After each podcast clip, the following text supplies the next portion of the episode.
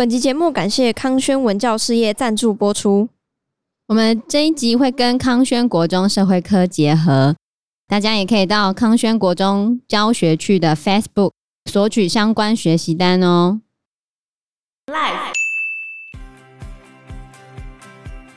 有明确记载的最大熔岩喷发事件是发生在一七八三年到一七八四年之间的冰岛，它有一个火山叫拉基，嗯，那它一共喷发了八个月，喷发量总共超过了十二立方公里。重点是这个火山旁边没人住哦，结果死了十万人。好，大家好，我是 Joe，我是 Anna。那讲到这个岩浆的事情啊，我们就要提一下这个《One Piece》海贼王史上一个引发严重争论的问题。什么东西？在《海贼王》这部漫画里面有一个角色叫做赤犬，我已经不记得他了。他会使用岩浆，然后他是海军上将。原来我好像有记得这个。然后他一拳穿过鲁夫的哥哥火拳艾斯。嗯，我想起来了。然后呢，他就跟艾斯呛下说。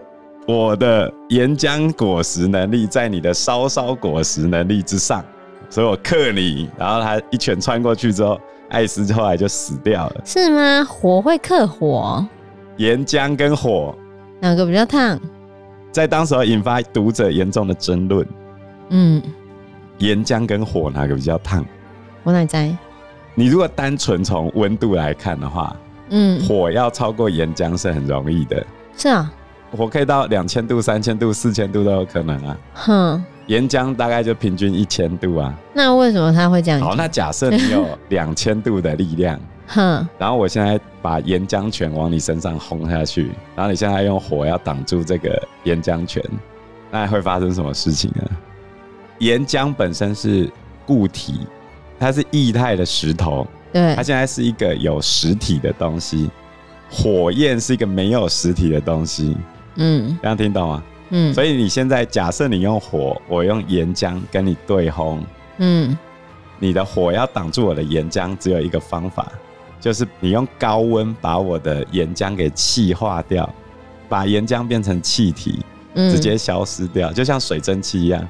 所以理论上，火拳艾斯应该要比赤拳厉害啊。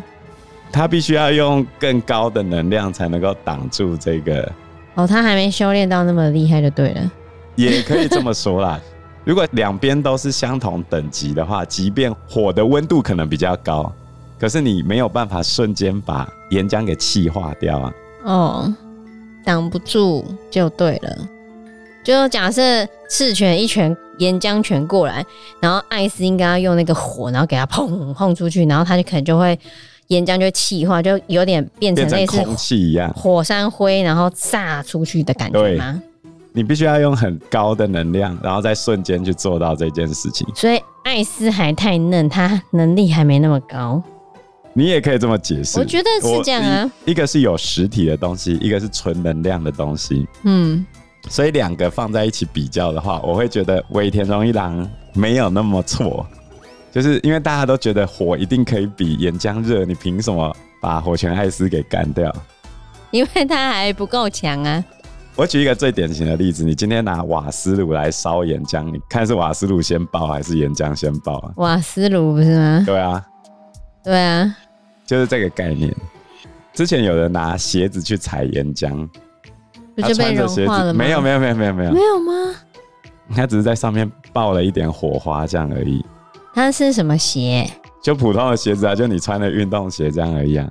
他就踩一下，然后冒了一下火，这样就好了。真的啊？不过他脚马上缩开啊。我以为他的那个鞋底会被融掉，然后粘在上面。没有，没有，没有，没有啊。那是因为那个岩浆已经冷却了吗？Anna 讲到一个重点，岩浆的温度当然不能太高。嗯，就是你要判断岩浆热不热哦，你只要看它颜色就知道。越热的话，它颜色越明亮，越红。对。那如果已经开始黑色，或者黑色出现一些红色，代表它就开始，它温度就比较低。对啊，如果马上冷却没有结晶的话，就是火山玻璃，那就是我们一般称的黑曜石。嗯，那那个人是去踩黑色的啦，但是岩浆本身表面也有表面张力，嗯，所以其实那种黑色的岩浆，如果你可以很快的在上面跑步，比如说你百公尺一秒这样子，很快的在上面跑步，原则上是有可能的。我觉得好恐怖哦，你不要在那边乱讲。但是那个去烤热狗的确都是在黑色的岩浆上面烤的，它不会在红色的，因为红色应该就呜不见了吧？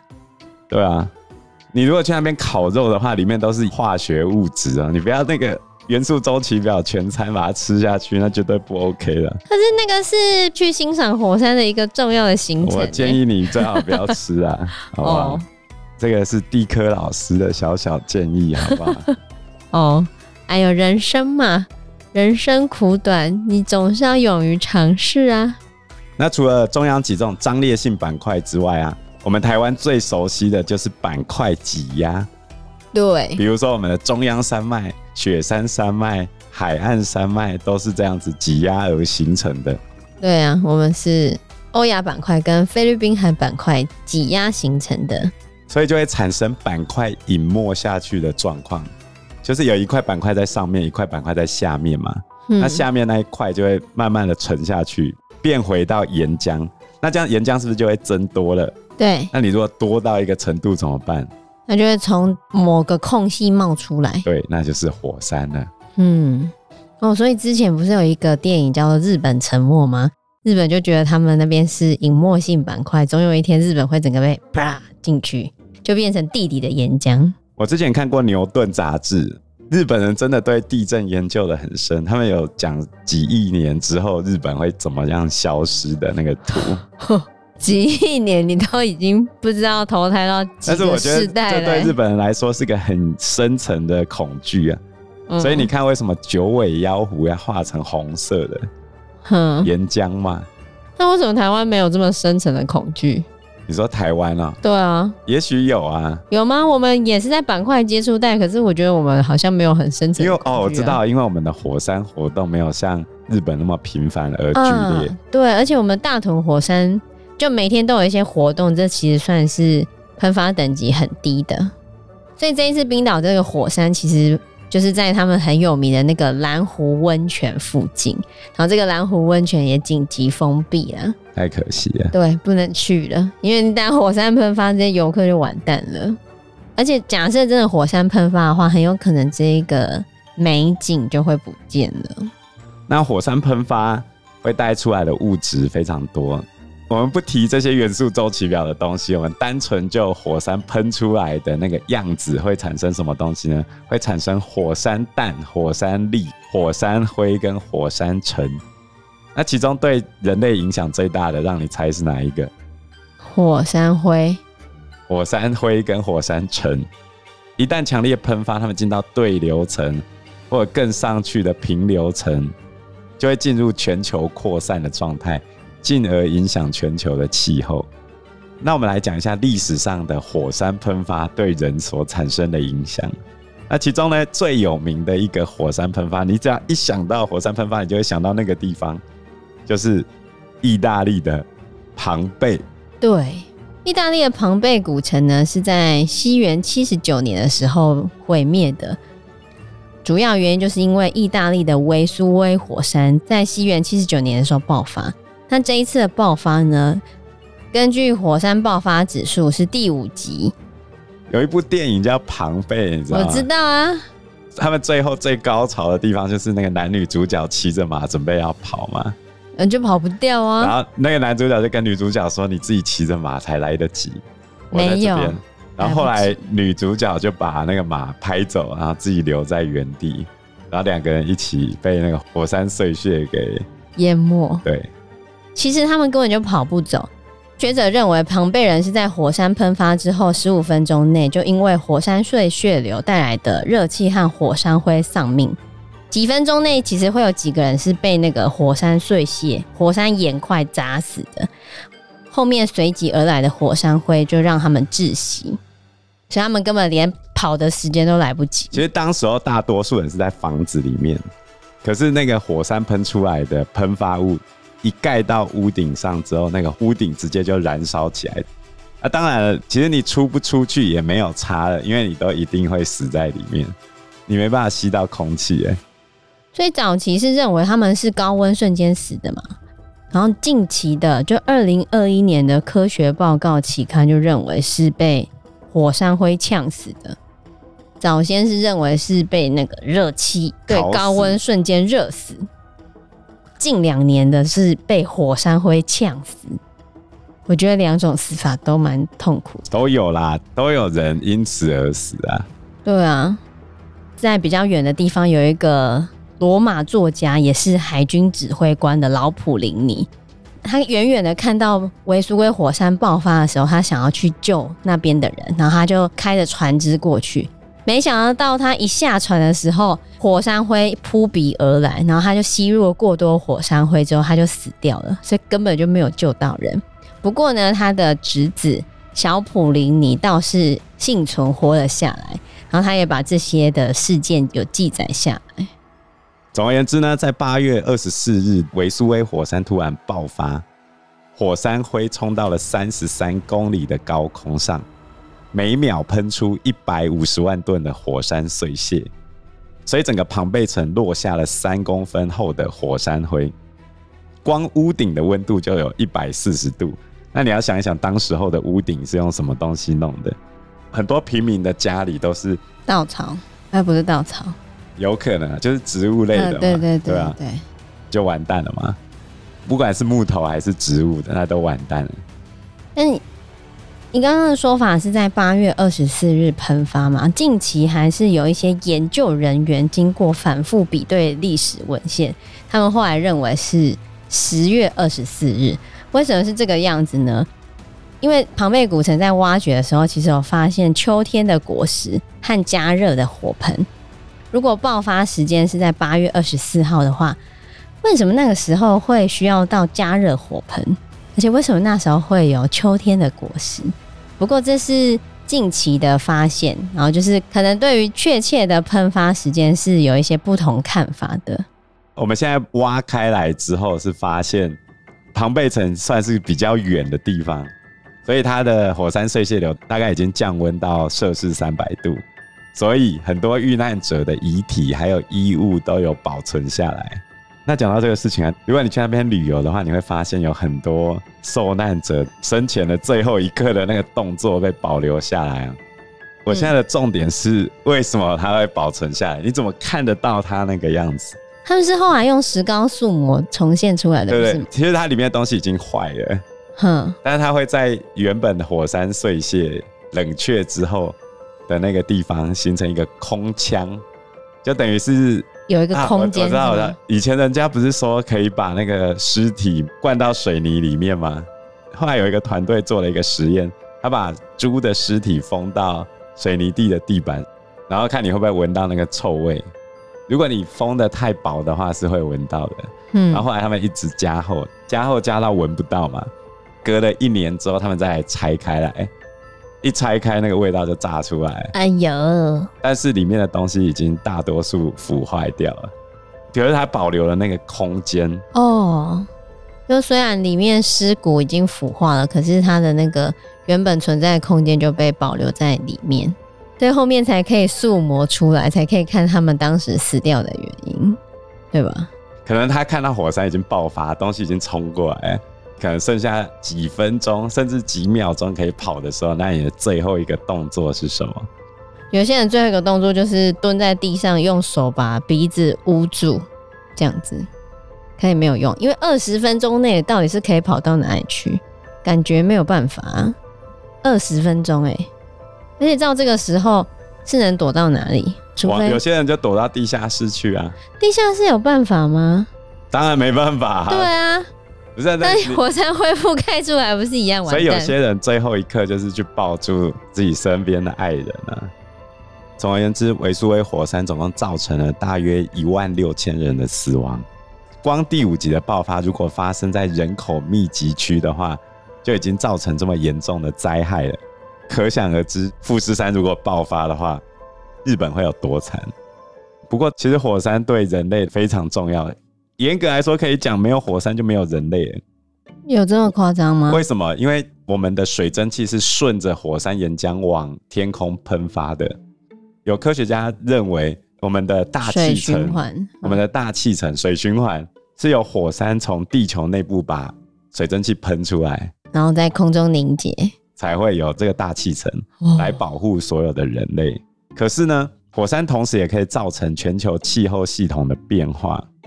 如果它喷水蒸气为主，那就会增加全球暖化。嗯，那另外一种是，如果它喷的含硫气体比较多的话，硫就是 S，知道吗？嗯。含硫气体里面，以二氧化硫的影响最大，因为二氧化硫会吸收紫外线，光合作用变成硫酸盐，硫酸盐会在空气中形成悬浮微粒，或者是前一阵子非常有名的叫气溶胶。气溶胶就是你喷发胶的时候？不是哈，我们之前那个 COVID-19 的时候，不是说。咳嗽喷出去那个微粒会在空气中形成气溶胶，然后你经过就会生病啊。那不是假的吗？我不知道真的假的啦。哦。但是总而言之，这它的名词就是这个样子。哼。这个含硫气体的气溶胶可以漂浮在平流层，漂浮十二到十四个月，甚至数年以上，可以顺着高空气流在全球这边移动。就造成全球性的气候变迁。精确来说，它会有两个影响，一个是直接影响，一个是间接影响。直接影响就是硫酸盐气溶胶会吸收太阳辐射，也就是说，那个热度传不到我们地面上来，就会变冷。对，气温会降低。然后另外一个是气溶胶有助于水汽凝结，所以会容易下雨。不是会下雨，它会变成云。就是你会一直看到天空中都是云。对，如果大家有看过孟克的《呐喊》这一幅画，就是一个很像骷髅头的，对？对对对，然后就哦的感觉，很像那个惊声尖叫的那个。啊，对对对对对。对，哈，它的后面那个妖异的光芒，那个风景很美，就是我刚才讲的那个云造成的，这样好像没有很好。当然，那个云也会减少太阳辐射的入射量啊。所以它可以让对流层冷化，然后我们的气温就会降低耶。那短时间改善全球暖化好像也还没有那么好吧？它对空气品质影响很大哎。哼，举例来说，有明确记载的最大熔岩喷发事件是发生在一七八三年到一七八四年之间的冰岛，还有一个火山叫拉基，拉基耶，Lucky 哦。不是洛基啊，洛基是 Loki，它是 Lucky，L A K I 这个火山，嗯那它一共喷发了八个月，哇，那喷太久了。这种就叫岩基性火山，叫凝静式火山，它会慢慢喷嘛。它的喷发量总共超过了十二立方公里，覆盖面积五百六十五平方公里，那很多哎、欸。重点是这个火山旁边没人住。哦，结果死了十万人。为什么？农产欠收，饥荒肆虐，有记录哦。有，一七八三年的这一场火山喷发，导致欧洲大饥荒。然后在这个饥荒的促使之下，一七八九年的时候，在法国爆发了法国大革命。没错。哦，牧场跟田园都被火山灰给覆盖。含着硫化物的这些气体啊，就在整个欧洲大陆上空一直盘旋，而且西伯利亚跟阿拉斯加还经历了五百年以来最冷的夏季，然后天空中都是酸雨，农作物种不活，光一七八四年就已经冬季严寒了，北半球大部分地区的温度都比以前低摄氏四到九度之间，那很严重哎，对啊。就因为冰岛这个火山喷发喷了八个月，可是冰岛的这个火山喷发还不是最大的火山喷发，嗯，它只是喷发物蛮多的，因为它喷了八个月啊，对啊，累积了很多，所以我们要来谈一谈人类历史上最大的一次火山喷发。